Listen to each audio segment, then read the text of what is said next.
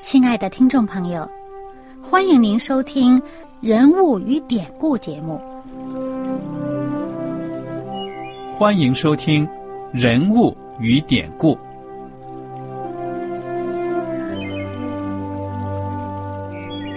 听众朋友们，当你读圣经的时候，不知道有没有过这样的想法？生活在几千年前的圣经人物，与我们这生活在二十一世纪的人有什么相关吗？那些古时候缔造了历史的伟人们，只是些令我们感叹而望尘莫及的对象吗？那些败坏了品德的小人和有负圣托的失败者，难道只是为了让我们嗤之以鼻吗？在这个人物与典故的节目里，我和小燕将与大家一起，通过圣经中的人物和他们的事迹，看看我们能从他们的故事中得到哪些启发，以便用正确的态度来对待我们每天所面对的生活和挑战，共同奔走天国的旅程。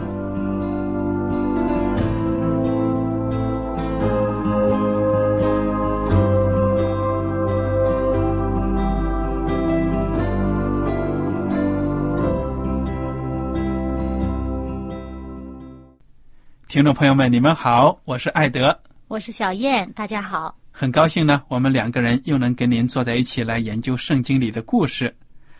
我们上一讲呢，在这个节目结束之前呢，我们提到了一个很了不起的人物，那就是亚伯兰。他蒙上帝的恩典呢，上帝就呼召着他，要让他呢离开自己生长的那个地方。要到另外的一个远方的一块土地呢去生活。那么这个亚伯兰呢，可以说就是大名鼎鼎的，后来叫做亚伯拉罕的这位先祖。小燕呢，我们来谈谈亚伯兰的故事。可以说呢，圣经当中很大的篇幅呢都是讲到他，说他是信心之父、万国之父。好，那么上帝当时呼召了亚伯兰。给他有什么样的应许呢？你给我们再回顾一下。这是在创世纪第十二章的一开始，上帝对亚伯兰说：“你要离开本地本族富家，往我所指示你的地去。我必叫你成为大国，我必赐福给你，叫你的名为大。你也要叫别人得福。为你祝福的，我必赐福于他；那咒诅你的，我必咒诅他。”地上的万族都要因你得福。哇！如果上帝来到你的跟前，给你讲出这样的话来，你会有什么样的感觉啊？不敢承受，责任太重大了。我觉得真的是，当然会有这样的感觉。不过呢，上帝能把这样的福气赐给一个人，那高兴真的是太荣用，同太有特权，太荣太荣幸了。嗯嗯，为什么呢？因为你想想，我们中国人好像就有这样的一种思想，就是说，好像是人丁兴旺，好像要 成一个大家族啊。嗯，有的时候你想，有的在我们农村呢，有一些地方，整个村子啊，可以说半个村子都是一个家族的一个姓。对呀，都有这样的，甚至一个村子都是主要的这个某一个姓氏的后裔。那么。人多力量大，好像也是很需要这样的一种荣耀的。那么现在你想想，上帝对亚伯兰说呢，成为大国，而且呢，地上的万族都要因你得福。哎，为你祝福的我祝福他，那个咒诅你的我咒诅你，哦，我也咒诅他。厉害呀！如果你如果上帝站在你的背后给你撑腰。支持你，这胆多壮啊！我想就是真的很来劲，所以这个亚伯兰二话没说，就带着他的家人呢，按照上帝的吩咐出去了。其实我看上帝这个呃祝福啊，里面有一个很大的责任。他说：“什么责任呢？你也要叫别人得福啊！嗯哼，地上的万族都要因你得福，并不是啊、你自己做你自己的，呃，你耀武扬威，呃，别人呃就都听你的，不是啊，你的责任是要使别人得福。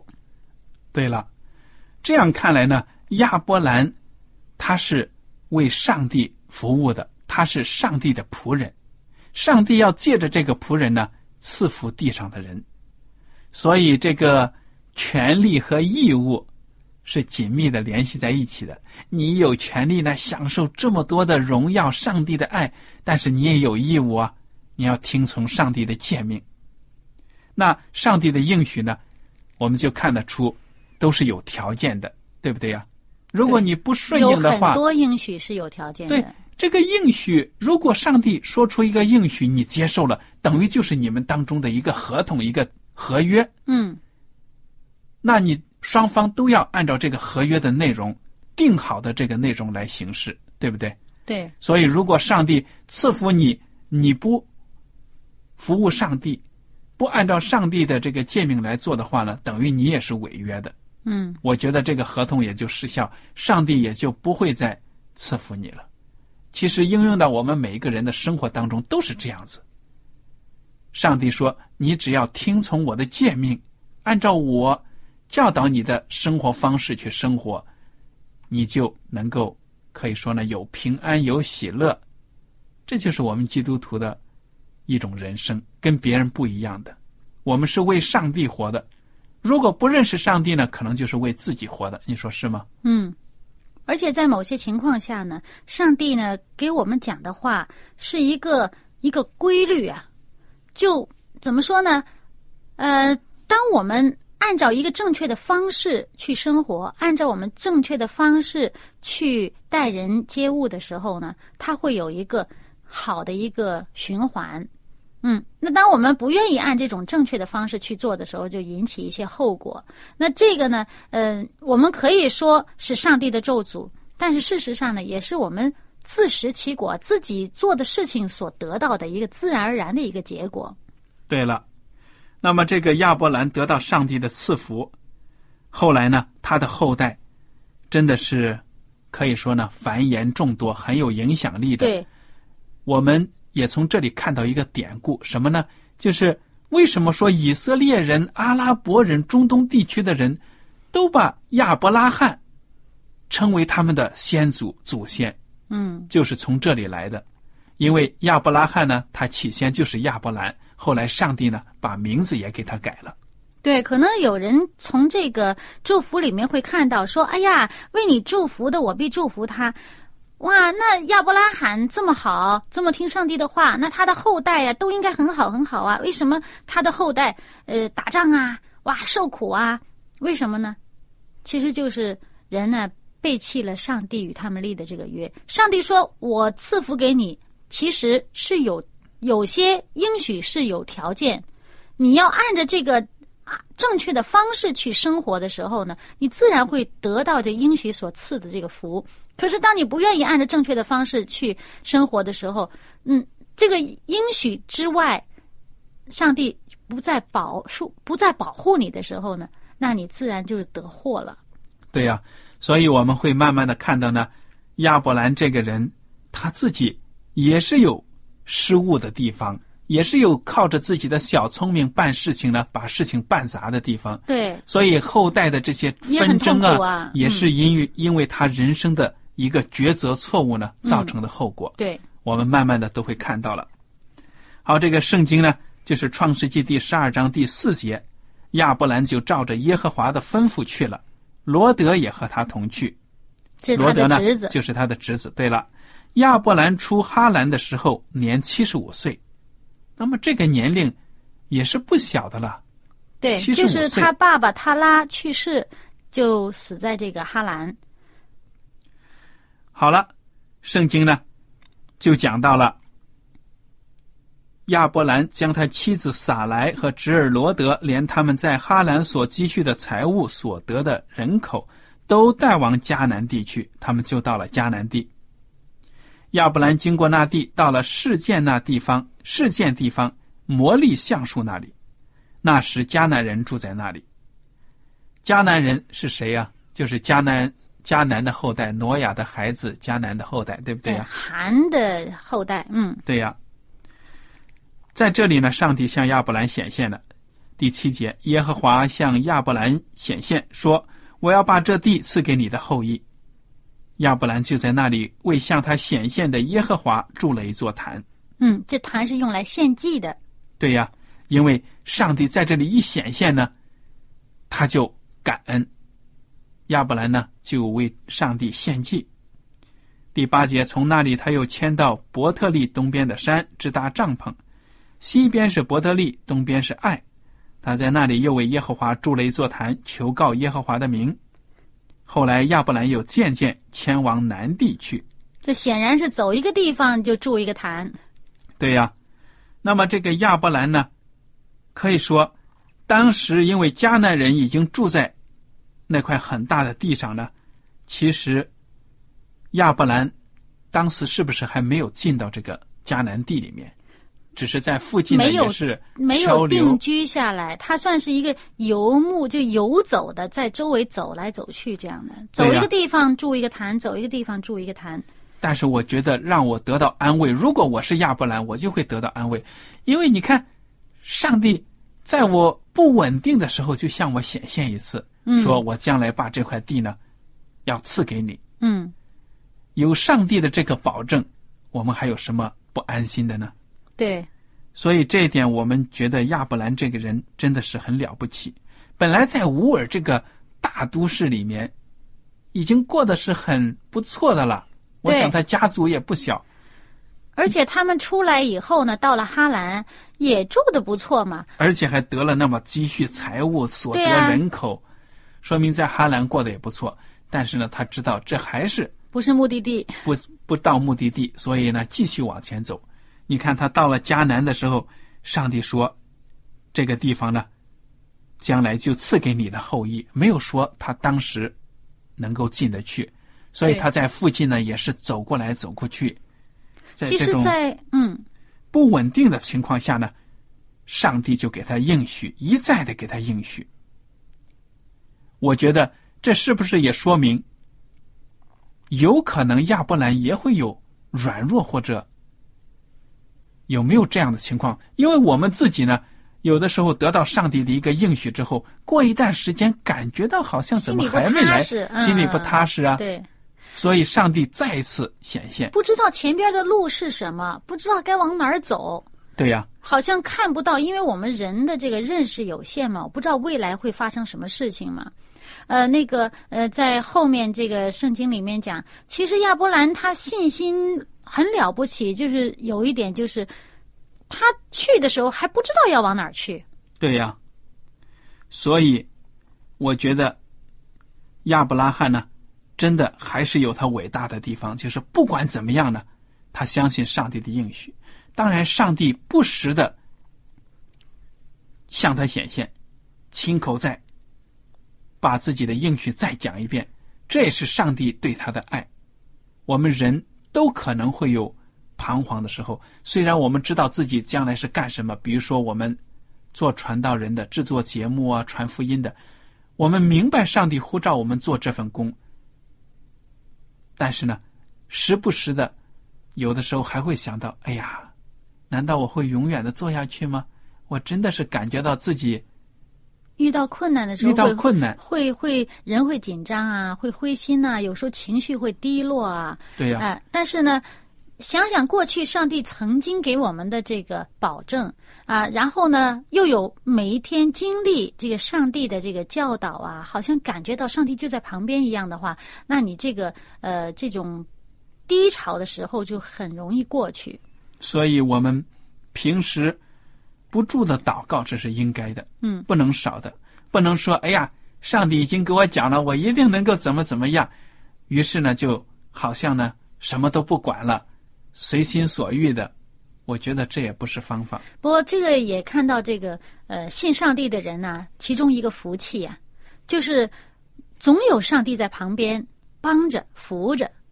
那像我们呃以前还没有认识上帝的时候，可能我们心里面也有自己的一个目标，有一个方向哈。我们想，我们将来要做做什么什么什么什么，我为着这个目标去奋斗啊，去努力啊。可是，当有一些困难来临的时候呢，就完全要靠自己。如果周围的人不支持你，你你自己如果心里边的这个毅力还不够强的时候，人就很容易会放弃，或者甚至就是说一蹶不振呐，都有可能。但是信上帝的人，其中一个福气呢，就是上帝总在旁边扶着。对了，这一点是非常非常重要的。那么我们也看到了，亚伯兰紧接着下来呢，就遇到一个大的考验了。是什么样的考验呢？饥荒。对了，这个就是在第十节开始，十二章第十节，那地遭遇饥荒，因饥荒甚大，亚伯兰就下埃及去，要在那里暂居。你看看，本来呢，上帝说要要让你到这个很美的地方去，物物产丰富，结果呢，当地就有饥荒了。你说对他的信心会没有考验吗？那当然有了。到那个漂亮地方是很漂亮啊，但是那儿有人住，我也住不了啊。然后呢，我就住在这个边儿上呢，又碰到饥荒了，我这个信心真是。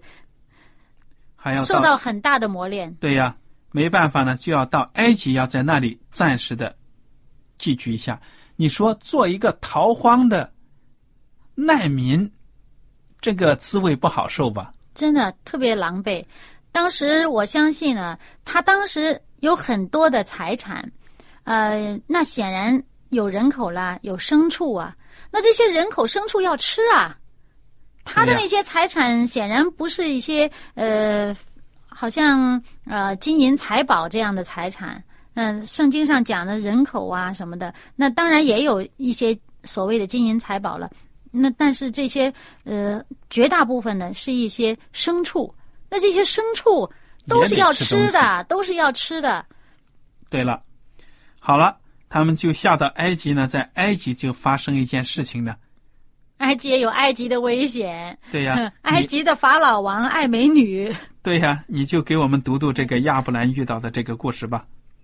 啊，那将近埃及呢？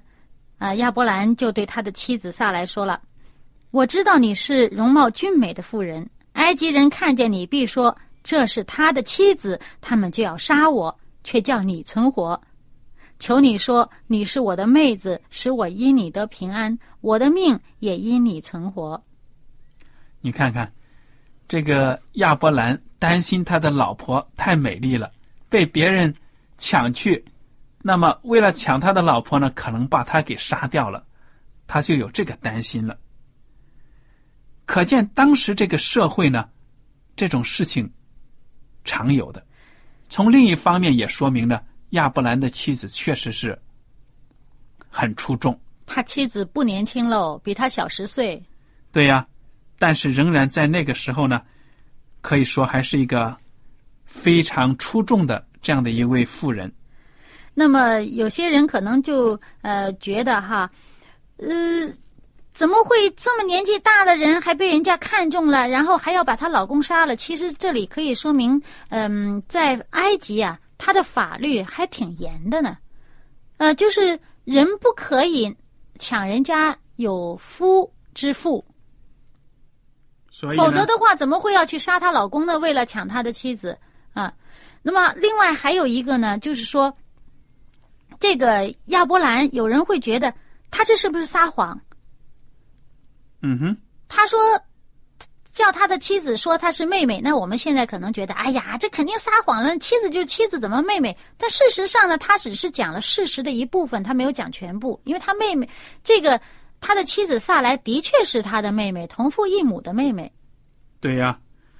那么在这样的情况下呢，亚伯兰他用一半的谎言，他故意突出一个事实，却掩盖另一个事实。他没有讲这事情的全部。他是一个小耍小聪明啊！他他希望别人所推论出来的结果是一个谎言，尽管他没有说。对呀，那么他自己用这种方法，最后成功没有啊？这个碰了钉子了。一开始是成功的，人家没有杀他，但是呢，把他太太带到法老的宫殿，结果呢，那个法老呢，就真的因为这个妇人的缘故呢，就厚待亚伯兰哦，啊，赏赐他，啊，我要娶她为妻了。你看，这又是他的哥哥，那将来还是我的舅子呢，所以得好好对待。就给他牛羊骆驼什么的各种，还有仆婢，也就是仆人呢。结果，耶和华上帝呢，不喜欢，就把灾难呢降在法老和他全家的身上。法老就召了亚伯兰来说：“你这向我做的是什么事呢？为什么没有告诉我她是你的妻子？为什么说她是你的妹子，以致我把她娶来要做我的妻子？现在你的妻子在这里，可以带她走吧。”这个法老王，他还能够认出耶和华上帝在亲自给他教训他。嗯，我们也不知道，他还很厚待亚伯兰和他妻子呢，对呀、给他的东西也没要回来，对呀、法老呢而？且也没要他的命。对呀、法老王呢就把亚伯兰跟他的妻子呢就打发走了。那么这个法老王从这方面来说呢，也是一个看到了耶和华上帝大能的这样的一个君王。嗯，否则的话，你敢骗我，啊，骗了我这么多的财产，我把你杀了，甚至呢，连这个撒拉我也给你杀掉。但是呢，这个埃及王没有这样做，说明他他看到这个他所遭遇的这个灾害呢，是来自耶和华的。那么，上帝在亚伯兰最焦急、最软弱的时候呢，亲自出手，保全了他。用神迹来保全他。可见这个上帝真的是一路与他们同行啊！为什么当时亚伯兰他在遇到这个困惑的时候，没有想到要祷告上帝，反而想了一个小聪明呢？让我们深思啊！有的时候，我相信他会吸取这个教训吧。对呀、可是吸取这个教训还只是一时的，后来又犯过了。对呀、我就感觉到呢，这就是人的弱点。信心之父，他也有一时糊涂的时候，以为凭着自己的小聪明呢，事情就能够按照他的打算呢，这个小算盘呢，顺利的进行反，而弄巧成拙，差点妻子就没了。真的是没了。那你想想，心里多窝囊啊！自己的老婆被人家无在没有知情的情况下又被娶了，那真的是不舒服的。所以上帝呢，就亲自的干预了，又把这个亚伯兰跟他的妻子呢，救出了这个困境。好了，这是上帝对他们的保守。然后第十三章呢，就讲到亚伯兰和罗德他们也分家了，为什么呢？他们先是从埃及出来，就回了迦南地。那去了迦南地呢，他们所住的那个地方，本来呀、就是迦南已经有人住了。那他们所住的那个地方，显然就受到局限，就不可能住的范围太大。那么他们俩人财产都很多啊，呃，本身从哈兰带出来的也有，从埃及得了的也有，有很多的牲畜。那这些牲畜要吃草啊，然后呃，这个牧人就他们这个仆人要带这些牲畜去吃草，要抢这个地方，就打起来了。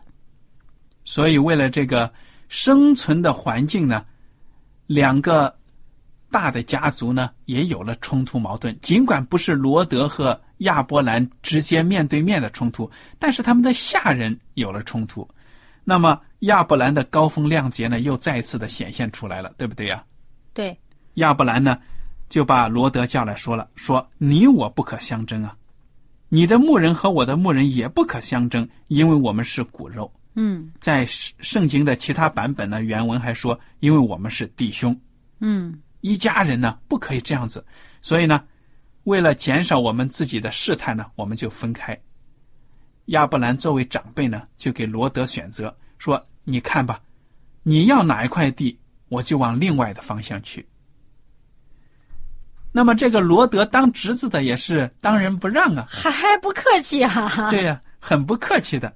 他望眼一看，哎呀，约旦河的全平原那个地方绿油油的，对呀，真滋润呐、好，我就要定了这块地方。那么他就带着他的家产往这个约旦河平原那里去。亚伯兰呢，反方向上山了。对了，就跟他分开了。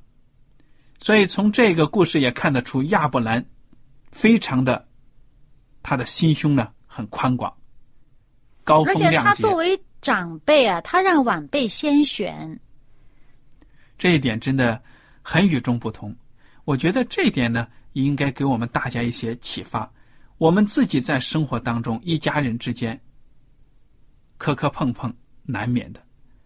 那么，如果我们住的近呢，跟我们的亲戚啊，也许弟兄啊、姐妹啊，住在一个大院子里面，那么即使我们自己没有直接冲突，会不会我们的家眷之间呢也有一点摩擦呀？都有可能。在中国的社会，这种事情常有的，对不对？所以，怎么样处理这种事情呢？作为基督徒，你应该有什么样的姿态呢？我觉得亚伯兰呢，向我们表现的很好。退一步，海阔天空海，阔天空。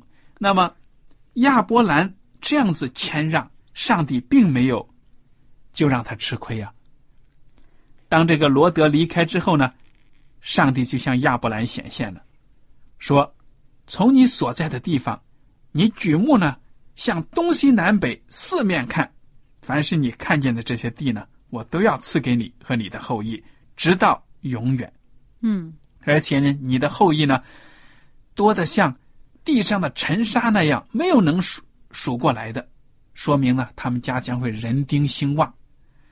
那么这些应许呢，就是在创世纪第十三章第十四节之后了。这个时候呢，亚伯兰得到了上帝的应许，他就又筑了一座坛，感谢上帝。上帝呢，不会让爱他的人吃亏的。尽管我们谦让呢，但是在生活当中，上帝仍然会赐福。你说是吗？对，我我曾经呢见过一位基督徒姐妹啊，她有一个想法，我非常的欣赏。她就说：“我在这里失去的，上帝会在别处给我。对呀，”她不担心。我觉得这点很好。有的时候，如果大家在人际关系当中，为了争一口气，为了点面子呢，跟自己的亲戚啊、亲人呐、或者说朋友啊，闹得不可开交，非要得到那一点东西，其实我们失去的更多。嗯，而且呢，争了一口气也只是一时性的，很短暂的时间，你可能争到了面子啊，或者这个气顺了一下，但是呢，你收到的这个不好的结果是更长久的。何况你平静下来，想想上帝对你的恩典呢，你会更加的羞愧，有这种内疚感。嗯由于时间的关系呢，我想我们今天就谈到这里。我们很喜欢跟大家一起来学习这些故事，还有他们怎么样应用到我们的生活当中。如果大家听了有什么想法呢，或者对我们的节目有什么意见呢，写信给我们呢。好了，艾德和小燕在这里感谢您今天的收听，愿上帝赐福你们。我们下次节目呢，再见。再见。喜欢今天的节目吗？若是您错过了精彩的部分，想再听一次，可以在网上重温。我们的网址是 x i w a n g r a d i o 希望 Radio，或是找旺福村也可以找到。记得把好东西介绍给您的朋友，与他一起收听。